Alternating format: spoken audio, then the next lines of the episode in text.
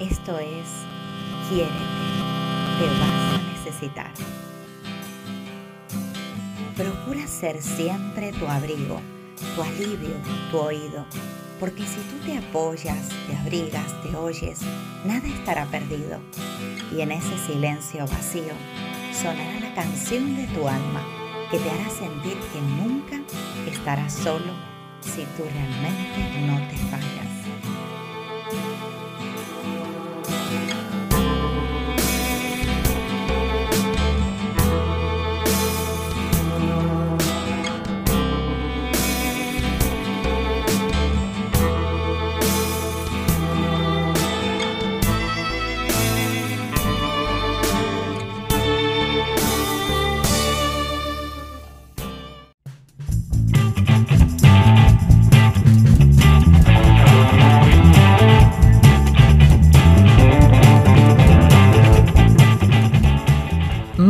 Feliz lunes, mi gente maravillosa. Aquí estamos en otra semana que inauguramos, por supuesto, para vivirla desde nuestra mejor intención.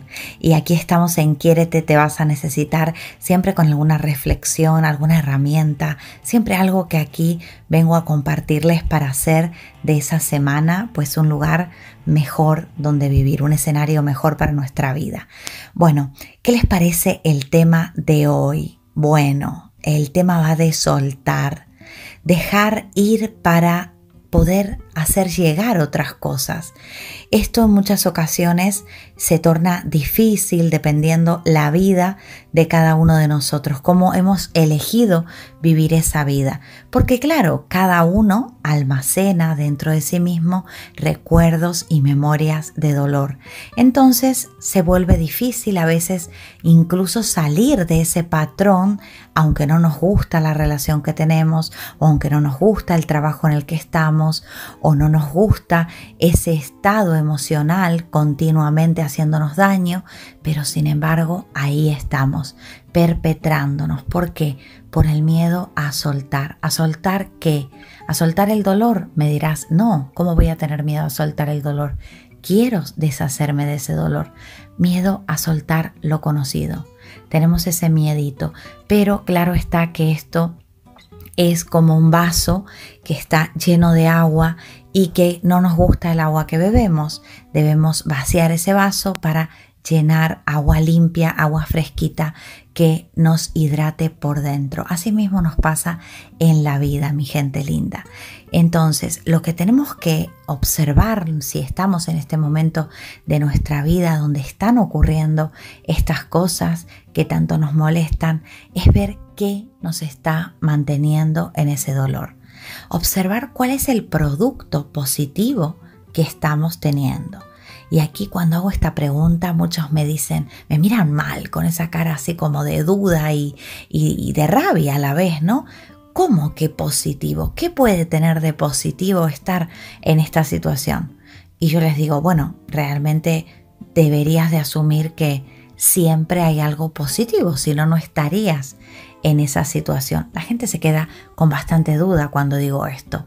Y sí, yo intento demostrarles que todo comportamiento, toda decisión, toda permanencia en esa situación que nos, nos incomoda, en realidad siempre va a tener algo que nos hace en el fondo quedarnos. Quizás a nuestro ego eh, le da miedo estar solo o quizás a nuestro ego le da terror cambiar ese escenario por uno nuevo y prefiere pagar el precio de seguir permaneciendo ahí. El caso es que siempre vamos a encontrar algo que eh, inconscientemente, porque no digo que, que, que sepas tú que esto te está pasando, te haga quedarte en ese lugar. Bueno, ¿qué hacemos en esa situación? Bueno, como les comentaba al principio, hay que tomar conciencia, hay que hacer esta revisión interior de qué es lo que está eh, provocando esa, esa permanencia en ese lugar e intentar tirar del hilo lo más fino posible porque ten en cuenta que yo estoy grabando este podcast hablando del soltar, hablando de hacer espacio para recibir cosas nuevas, pero tú puedes estar en una situación, por ejemplo, laboral incómoda, puedes estar en una relación incómoda, puedes estar en una memoria de dolor incómoda. Por ejemplo, eh, recordando cosas de tu pasado que eh, aunque te cuentas que las quieres liberar, aunque te cuentas muchas cosas positivas acerca de, de que quieres cambiar, no lo estás consiguiendo hacer sigues atrapado en esa memoria, sigues arrastrando ese recuerdo. Bueno, entonces este, este podcast de hoy es para todos ustedes o todas esas personas que me estén escuchando que estén permaneciendo en un estado de incomodidad, haciéndose creer que no hay otra salida contándose inconscientemente algún producto positivo. Así que yo ya iría sacando lápiz y papel para ir tomando mis apuntes y comenzaría recordándoles lo primero que acabo de decir. ¿Qué hay de positivo en esa situación que por alguna razón no quieres soltar? Me da igual si es una relación, si es un trabajo, si es una emoción, si es un recuerdo, algo tiene que tener de positivo. Vamos a tomar, por ejemplo, un recuerdo. Vamos a trabajar con un recuerdo. Imagínate que tienes eh, la memoria de dolor de alguien que te ha hecho daño. Alguna persona se ha portado mal contigo, ha sido víctima del perpetrador de ese daño y de alguna manera lo has seguido arrastrando hasta el tiempo presente. Te sigues contando que has sido víctima de eso y es verdad, has sido víctima, has pasado mal, te han hecho pasar mal.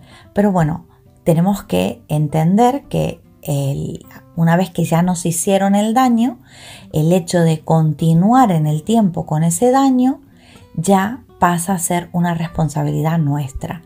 ¿Qué quiere decir? Seguro dirán, Natalia, ¿qué estás diciendo? ¿Cómo una responsabilidad nuestra? Me han hecho daño y ¿qué hago? ¿Lo tengo que perdonar? Bueno, tenemos que entender que el prolongar esa situación nos provoca una serie de costes que hay que pagar por estar en ella. Entonces, le sigues dando eh, motivos para que te siga castigando esa persona a través de ese recuerdo que tú estás eligiendo prolongar en el tiempo. Así que fíjate si tienes motivos para intentar soltarlo, ¿vale? Para por lo menos intencionar soltarlo. Con lo cual, una vez que, bueno, que, veas qué te está haciendo mantener en ese dolor, quizás puede ser el tener razón, el sentir eh, pues todo lo, feo que te han hecho, todo lo malo, cuán damnificado has podido salir de esa situación, el contarte esto también te puede provocar eh, productos positivos a tu vida.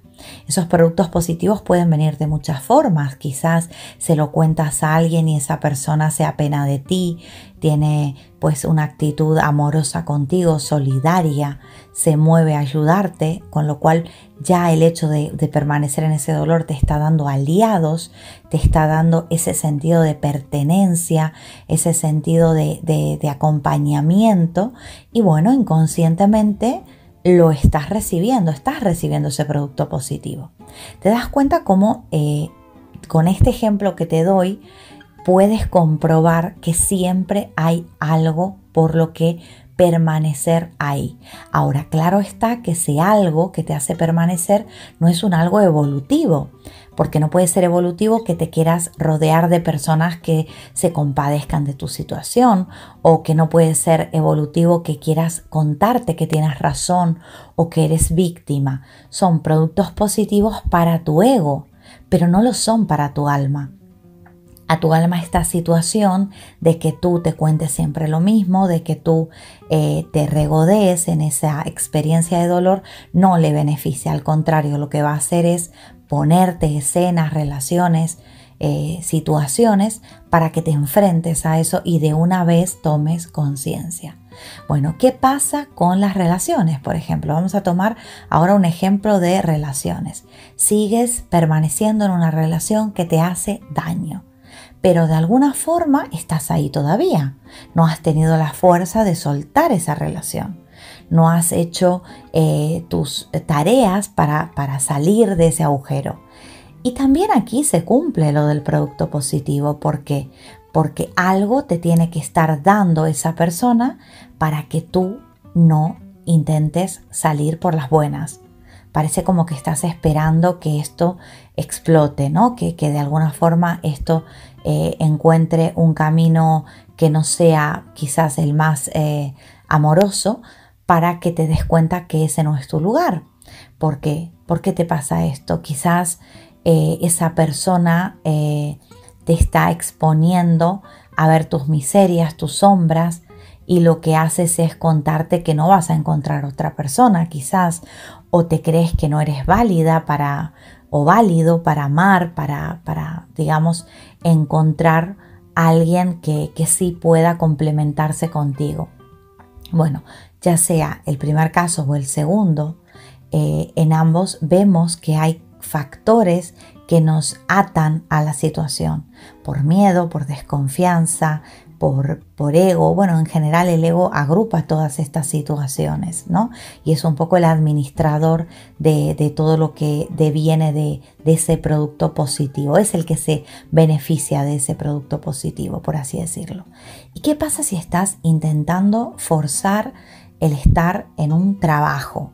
El, el decir, bueno, no, no lo puedo dejar, me hacen daño, no me respetan, no me valoran pero tengo que seguir en ese trabajo. Bueno, quizás el producto positivo que estás obteniendo es el miedo, eh, a, o sea, la seguridad de no tener que enfrentarte al miedo de, buscar algo nuevo. O también te puede ocurrir eh, que te cuentas que el dinero que ganas ahí no lo vas a poder ganar en otro sitio y entonces el producto positivo es la seguridad monetaria. Bueno, aquí hay muchas cosas y podemos citar muchísimos más ejemplos porque yo tomé un solo ejemplo de relaciones, pero tenemos muchas eh, situaciones dadas con necesidad de soltar en temas de relaciones, por ejemplo, familiares también. Bueno, una vez tengamos analizado este producto positivo que nos hace permanecer ahí, lo que tenemos que buscar es la forma de cubrir ese producto positivo de alguna otra manera.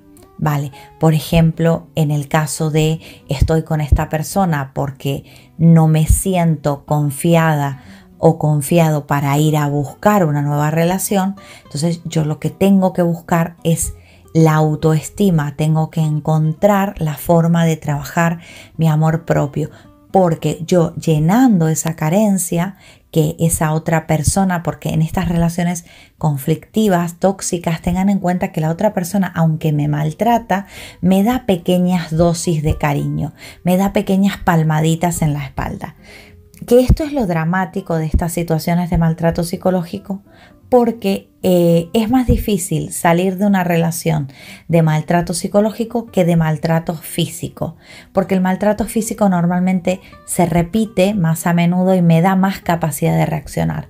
En el maltrato psicológico la dosis del veneno es lentamente, es como un suero. Entonces, tres días te trato mal, cuatro te trato bien. Y como no me quiero nada, pues me quedo con esa persona por el solo hecho de los cuatro días que me trata bien. Así que mucho cuidado con este producto positivo porque es letal y es muy silencioso y lento. Es muy difícil darse cuenta cuando uno está en esa situación, porque uno cubre incluso a la persona que le provee estos cuatro días de felicidad en detrimento de esos tres días de desvalorización. Lo cubre porque porque le necesita, necesita de esa situación. Por eso cubre a esa persona. ¿Ok? Y esto, déjenme decir que ocurre en ambos géneros. Hay hombres maltratados también como lo hay mujeres maltratadas. Esto no es un género, eh, digamos, el maltrato no se adueña de un solo género. ¿ok? Lo que pasa es que por motivos sociales, por eh, creencias culturales, los hombres no se perciben tan maltratados. Pero eh, esto ocurre ocurre y yo lo vivo en consulta. O sea, yo lo, digo con, con, la razón de experimentar esas historias en las personas, el, el, abrir sus corazones para contarme las situaciones y ver que esto es algo del ser humano en sí. El hecho de, ah, digamos, resonar cuando uno no se ama con alguien que le maltrate. Y personas que no se aman hay en ambos géneros. Esto no es monopolio de ninguno en especial. Bueno, mi gente linda, seguimos profundizando. Tenemos ya más o menos ahí alineado nuestro producto positivo que nos impide soltar, nos hace permanecer en esa situación. Y ahora lo que vamos a hacer es imaginarnos cómo sería, cómo sería nuestra vida eh, en dos situaciones muy diferentes. Vamos a imaginarnos cómo sería nuestra vida si seguimos viviendo de esta misma forma dentro de un año. Quiero que escribas cómo te imaginas que sería tu vida si tú siguieras sosteniendo esta situación un año más. Ahora quiero que te imagines en otra situación totalmente diferente cómo sería tu vida si tú te permitieras salir de esa situación, cómo sería dentro de un año tu vida. ¿Cómo te imaginas estar viviendo tu vida si hoy te permitieras salir de esa situación y pasara un año por delante en tu camino. Bueno, escribe estas dos situaciones y ahora extrae, una vez que ya tienes esos productos positivos ya, eh, digamos, definidos, ahora quiero que me extraigas qué es lo que más, digamos, pesa para hacer ese movimiento. Si la columna de cómo te verías un año haciendo lo mismo que estás haciendo ahora o cómo te verías dentro de un año si te decidieras hoy a cambiar esa posición que tienes que te está manteniendo en ese dolor, en esa relación, en esa situación. ¿Ok? Así que puedes hacerlo, como te digo, en dos columnas y sopesar, o sea, hacer esa comparativa de qué cosas positivas ves si haces lo de quedarte o si haces lo de moverte de ese sitio. ¿Ok? Bueno, estamos moviendo energía. Recuerden que esto, bueno, ahora pasa todo muy rápido aquí en el podcast, pero cuando lo empiecen a hacer, van a ver incluso que el hecho de ponerse a hacer este, este tipo de, de ejercicios mueve mucha energía y las cosas a vuestro alrededor se se comienzan a mover también, comienzan a suceder, suceder cosas diferentes. Bueno, ya tienes producto positivo, tienes columnas comparativas de si te mueves o no te mueves y ahora lo que quiero que saques es el coste que estás pagando por estar donde estás. Sí, ahora quiero que pienses en cuántas cosas te estás eh, perdiendo o estás dejando de ganar por estar en ese lugar al que te has aferrado por miedo, por desconfianza, por el motivo que sea que, que te esté haciendo quedar ahí. Bueno, saca tu coste. Todo tiene un coste en esta vida, incluso aquello que te va a catapultar a un estado mejor también tiene un coste. Un coste energético, quizás un coste monetario, quizás un coste emocional, pero todo tiene un coste. Y cuando hablo de saca tu coste, saca el coste de todas esas áreas que te estoy diciendo. Si te conlleva energía, si te conlleva eh, una emoción, si te conlleva un dinero, un desgaste físico, saca totalmente tu presupuesto para seguir manteniéndote en esa situación. Una vez tengas esta, esta situación clara, donde has podido evaluar todos estos factores, me gustaría que simularas una eh, actitud de ligereza, que, que tú mismo te pusieras en la situación de que ya soltaste, cómo te sentirías en este momento, ahora, aquí. Imagínatelo, cierra los ojos, respira hondo, imagínate cómo te sentirías si hubieses sido capaz de dar el paso de soltar esa situación. Ya comienzas a sentir cómo tu cuerpo te da unas señales diferentes comienza a proveerte un nuevo mensaje distinto al que te has estado contando todo este tiempo. Bueno, si esto te ocurre al conectar con esta situación, quiere decir que ya hay una parte de ti que está preparada para dar ese salto, para dar ese cambio. Así que te invito a que tomes conciencia de lo importante que es para tu vida que puedas hacer este paso, porque tus decisiones son las que marcan al fin y al cabo tus manifestaciones, las cosas que repites, las cosas que te gusta vivir, aquellas por las cuales disfrutas. Así que bien vale la alegría que hagas esa situación, que hagas, que te pongas en esa situación y que hagas este ejercicio entero, desde el producto positivo, desde la comparativa de columnas, desde el coste, desde el visualizarte en esa situación de soltar. ¿Y qué ocurre, mi gente, cuando soltamos? ¿Qué ocurre cuando nos decidimos a dar ese paso que tanto nos costó en el pasado? Pues que le damos al universo la señal de enviar nuevos recursos, de enviar nuevas cosas. El universo no quiere verte vacío, el universo siempre va a estar enviándote nuevas cosas a tu vida. Pero para que lleguen esas nuevas cosas, para que lleguen esas personas nuevas, esas situaciones, esa abundancia en general, tiene que haber espacio para que la puedas recibir. Si no está ese espacio en ti, energéticamente hablando, no cabe nada nuevo. Y esto lo tienes que empezar a comprender. De hecho, yo comento mucho en consulta cuando eh, tocan estos casos de que quieren venir a, olvidarse de personas, a hacer duelos de, pareja, donde la intención de la persona es sanar esa memoria de dolor con, con esa pareja. Pues pasa mucho que según eh, la persona que viene se encuentra en una frecuencia eh, en la que está más o menos aferrada a su pareja. ¿Ok? Entonces, hay personas que les cuesta muchísimo soltar e incluso después de muchos años siguen aferradas a la idea de que esa persona va a volver a su vida. ¿Qué ocurre cuando la persona, más allá de todo lo que la realidad le indica, le indica que esa persona ni se preocupa en cómo está, le indica que mm, realmente esa persona incluso quizás rehizo su vida, no está pensando en, volver con, esa persona como pareja y sin embargo eh, sigue eh, en esa situación de espera. ¿No?